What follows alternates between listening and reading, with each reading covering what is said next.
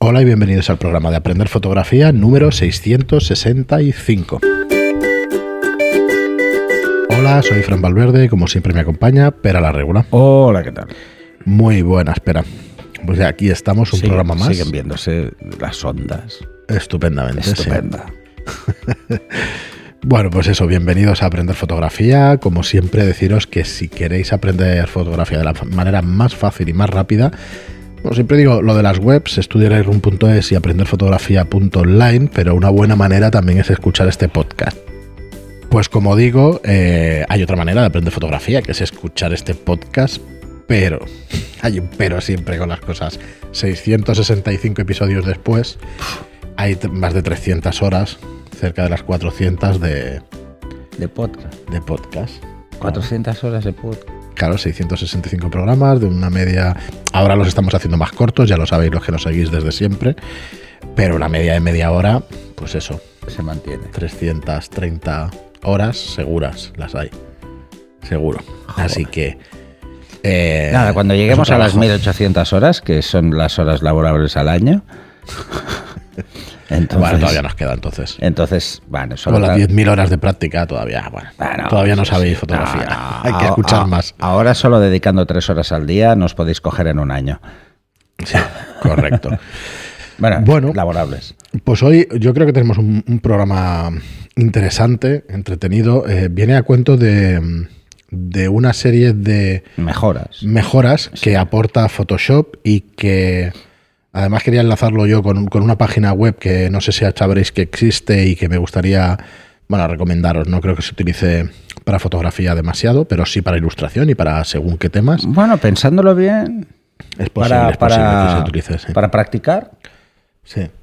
Mm, igual me lo planteo, ¿eh? coger alguna para, Bueno. para las clases o para practicar.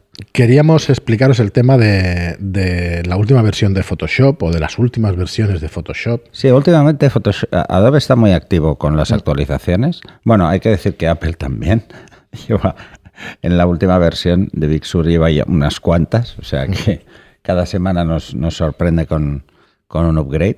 Eso no sé si es bueno o malo, pero bueno. Pues las dos cosas.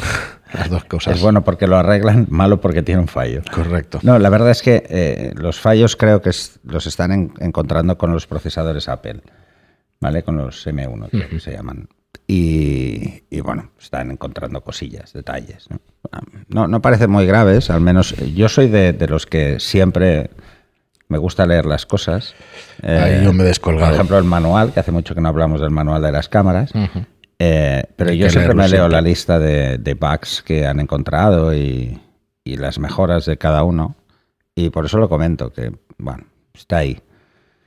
El que está perezoso es Wacom. Muy perezoso. Les voy a pegar bronca.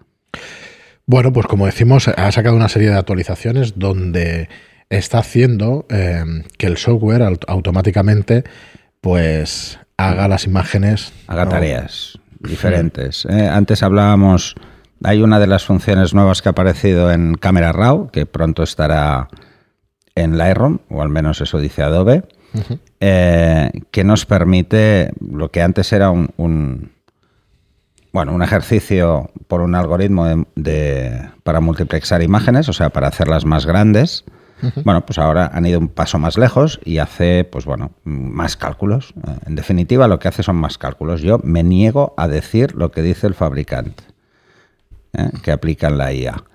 Bueno, niego, es un argumento de venta. Vamos a explicar un poco Sí, por qué utiliza como nosotros- argumento de venta. por qué no lo consideramos IA y por qué no lo es por definición. Pero bueno, eh, aquí, a ver, opiniones hay para todos los gustos, ya lo Bueno, sabemos, pero eh, hay que hablar un poco con Podrían- propiedad, podríamos entrar en una discusión de que sí hay que no es IA, pero, Primero entra pero de qué entrada, es inteligencia, entonces... dentro del concepto, exacto. O sea, habría que definir primero qué es esto de inteligencia, algo que de momento les queda mucho a las máquinas para tener, eh, si algún día lo llegan a tener. Sí, a ver, eh, definámoslo un poco así, a ver si te parece, Pera.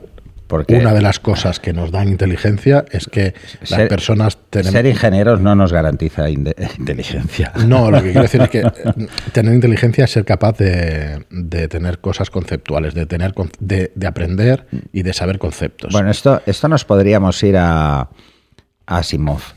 ¿eh?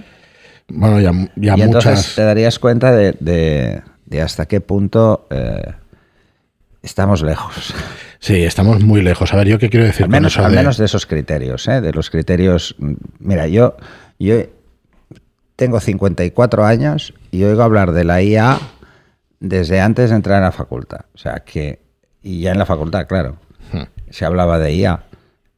Y dime, y la verdad es que yo no he visto un cambio Bueno, espera un segundito, a ver si se entiende así eh, cuando hablamos Entonces, de que... entonces llamábamos ya a un programa que se llamaba Eliza, que no sé si os ¿Qué sonará a los viejos del lugar. que Simplemente contestaba preguntas que le hacías, pero que era un cachondeo. Es- estaba hecho en Basic, básicamente. El código era abierto, te lo podías copiar y podías cambiarlo, podías hacer que te insultara. Y yo hice una versión que insultaba.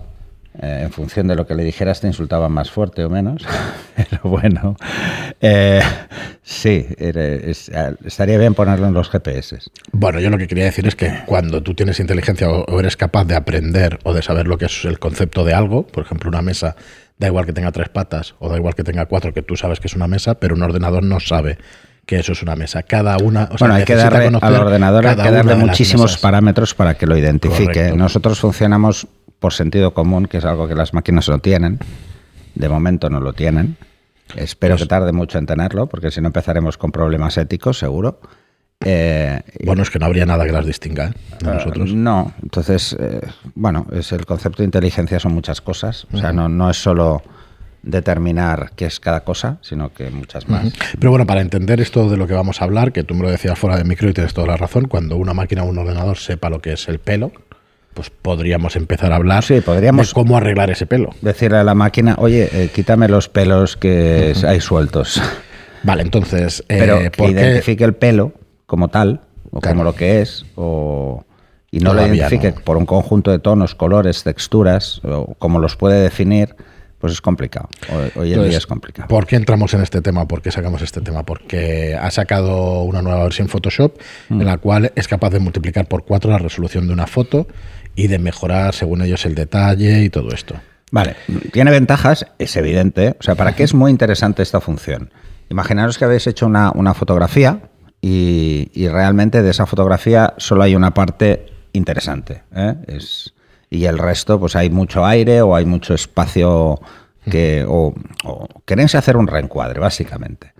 Pero ese reencuadre nos da para tener una foto su- con suficiente tamaño como para trabajar, para editar, por ejemplo. O simplemente porque queréis hacer una impresión a mayor formato, ¿no? Eh, antes se, se hace- se hacía básicamente por interpolación o por había cálculos incluso basados en fractales para eh, de alguna forma minimizar el efecto de la ampliación, el efecto mm, pseudo posterizado que puede quedar. Y ya está, y, y estaban muy bien, y la verdad es que iban muy bien, pero no eran recomendables ampliaciones por encima del 30%. Entre el 30 y el 50% era bastante, bastante, bueno, Claro, llegar al límite. ¿no? 400%. Y aquí estamos hablando de un 400%. Tiene ventajas y tiene inconvenientes. ¿eh? O sea, esto no es, eh, no es el, eh, como decimos aquí en Cataluña, la chocolata del lloro. No, es, no se puede traducir, pues que es el chocolate del loro. Eh, sería, no es la panacea. O sea, no os va a solucionar la vida del todo, ¿eh? porque tiene muchas ventajas, que es evidente, pero tiene también algunos inconvenientes que hay que tener en cuenta.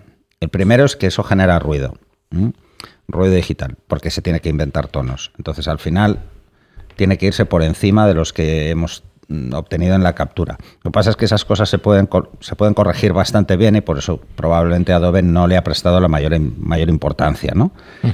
Lo que sí que mejora sustancialmente, al menos con las pruebas, eh, es el contraste. El contraste de las zonas para identificar mejor esos cambios de, de- de tono. Con lo que ya es mucho, ¿eh? esto ya es mucho. ¿eh? Eh, aplica máscaras de enfoque y esas máscaras de enfoque son las que nos generan ese ruido alrededor que queda, o algunos artefactos muy clásicos en, en los JPEGs antiguos, que ya dábamos como algo olvidado, pero hacer este proceso supone que eso se, se, dis- se dispare, ¿no? Por ejemplo, cuando hay texturas que no son uniformes, por ejemplo, el agua o arena, cosas que pueden parecer que no, que no debería pasar nada, pues es donde más pasa, ¿no? Donde más se generan estos artefactos, que bueno, corregirlos tampoco es muy complicado. pero sí que hay que tenerlo en cuenta. Cuando ampliéis una imagen, tenéis que ir a buscar dónde se pueden haber generado este tipo de artefactos clásicos de los JPEGs, como decía. ¿no? Eh, es muy sensacionalista, mm, está muy bien ponerlo ahí, pero hay que ser consecuentes. ¿eh? Eh, al final, como todos los procesos que lo que hacen es inventarse cosas, pues a veces lo hace muy bien y a veces no lo hace tan bien. Lo que sí que es un salto es cualitativo importante. Sí, sí, ¿eh? sí, es espectacular. ¿eh? O sea, no, por mucho que digamos que no servirá para todo, mm, cuidado con estas cosas que, la verdad no, es que no, es A ver, entonces, yo, aquí entramos en un. Eh, no sé, en un planteamiento diferente. ¿Hará falta que las cámaras tengan tantos megapíxeles? ¿En el futuro? ¿Será necesario esa cantidad de megapíxeles a los costes asociados que pues tienen y los inconvenientes que pueden tener? Pues no lo sé. Porque más megapíxeles también tenemos mm, más problemas ¿eh? añadidos. Así que ojo con estos temas. Eh, la carrera de los megapíxeles existe, esto es inevitable, pero porque, porque al final el usuario lo demanda. Parece que el número de, megapíxeles es sinónimo de calidad, cuando no es cierto. ¿eh? Hay cámaras que tienen muchísimos megapíxeles y su calidad no es tan buena. Y luego hay, esto también es un poco la lucha, ¿no? De, empezamos con el 4K, luego el 5K, luego ahora ya hablamos del 8K, eh, de, las resoluciones de pantalla o de las resoluciones para, televisión y este tipo de cosas. Bueno, hay que ser consecuentes, el ojo humano no ve tanto, ¿eh? Es simplemente marketing, porque, puede ser muy interesante para algunas cosas, pero sinceramente eh, las diferencias a partir de una resolución eh, las veo complicadas, complicadas de que nos demos cuenta. ¿eh? Lo que sí que es cierto es, por ejemplo, en, las mejoras que se han hecho con las imágenes, y esto os daréis cuenta todos, es algo que antes hablábamos mucho, que eran los monitores CRT, que era el dot pitch, la distancia entre puntos, que lo que se ha hecho es reducirla a cero. O sea, no hay distancia en los nuevos monitores, no hay distancia entre puntos, y como no hay distancia entre puntos, podemos obtener resoluciones píxeles cada vez más pequeñitos, ¿no? Eh, que no es que sea mejor, pero que sí que bueno, obliga más a tener imágenes de más calidad. Eh, claro, si vamos a tener un, monitor 5K, pues eh, pensar que una foto de, 20 megapíxeles está ahí. Así que ese es el problema, ¿no? O sea, nos ocupa toda la pantalla.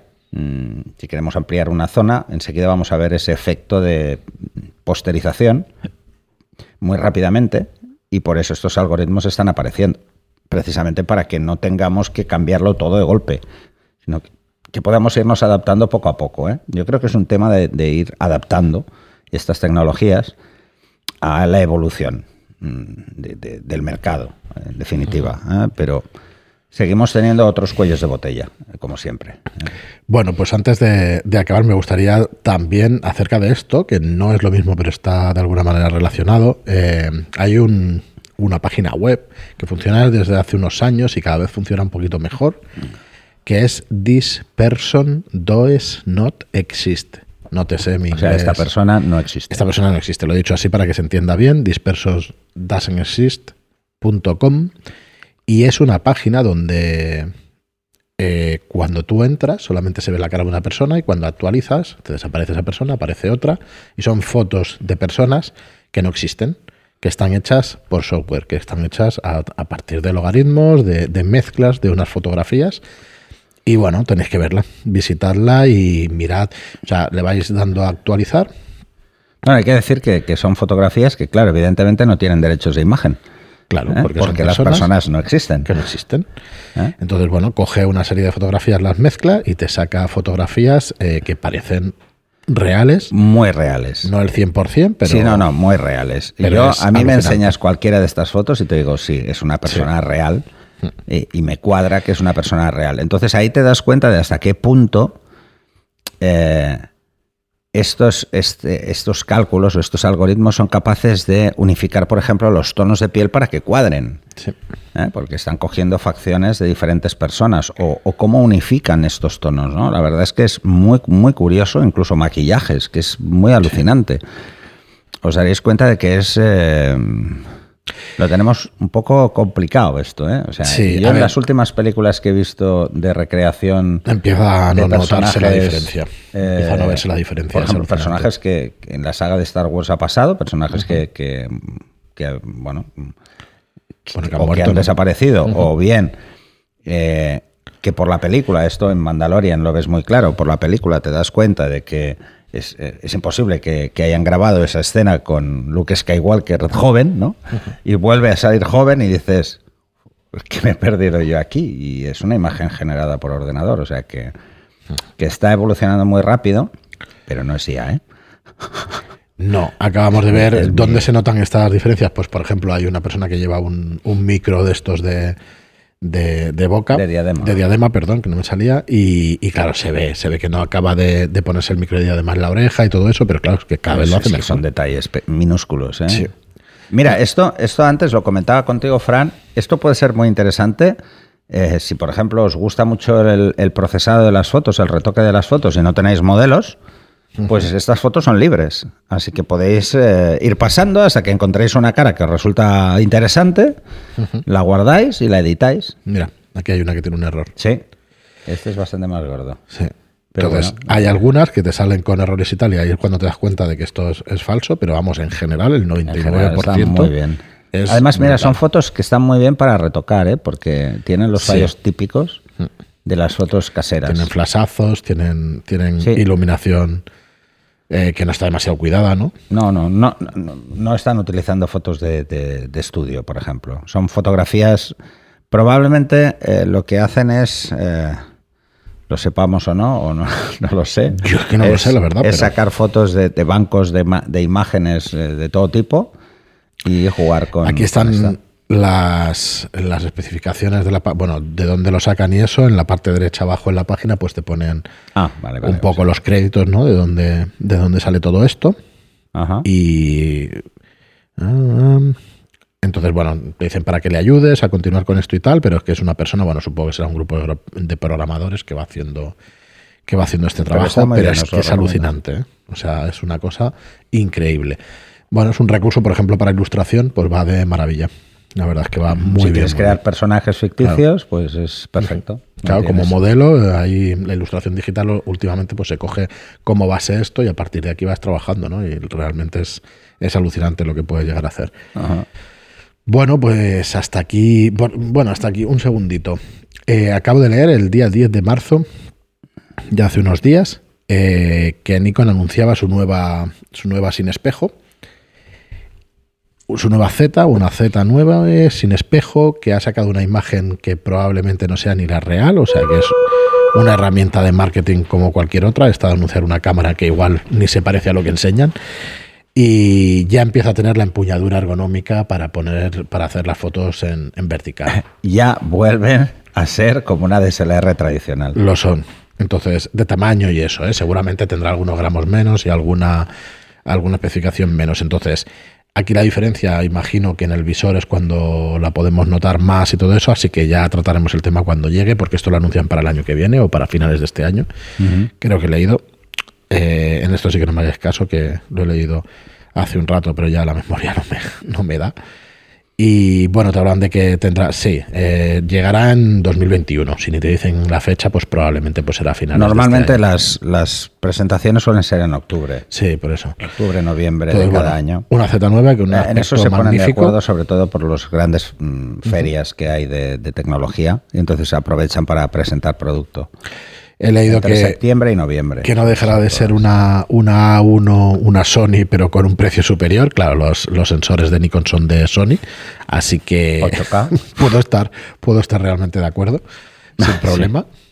Pero, pero bueno, la ergonomía y todo esto, por lo que vemos en las imágenes, pues ya no tiene nada que ver a las, a las sin espejo normales. Así que bueno, iremos viendo cómo se desarrolla. Sí, Nosotros sí. encantados de que salga tecnología y cada vez mejor. Así que eh, no sé qué ventajas tendrá con, tendrá con respecto a, una reflex, pero bueno, bienvenidas sean. Y ya las iremos viendo dentro de, unos meses cuando aparezcan, porque después de esta de Nikon vendrá una de Sony, hay de Sony de, de Canon y luego una de Sony y así, estaremos toda la vida. Muy bien, pues muchas gracias a todos por estar ahí, muchas gracias por vuestras reseñas de 5 estrellas en iTunes, por vuestros me gusta y comentarios en iBox y hasta el próximo programa. Hasta el siguiente.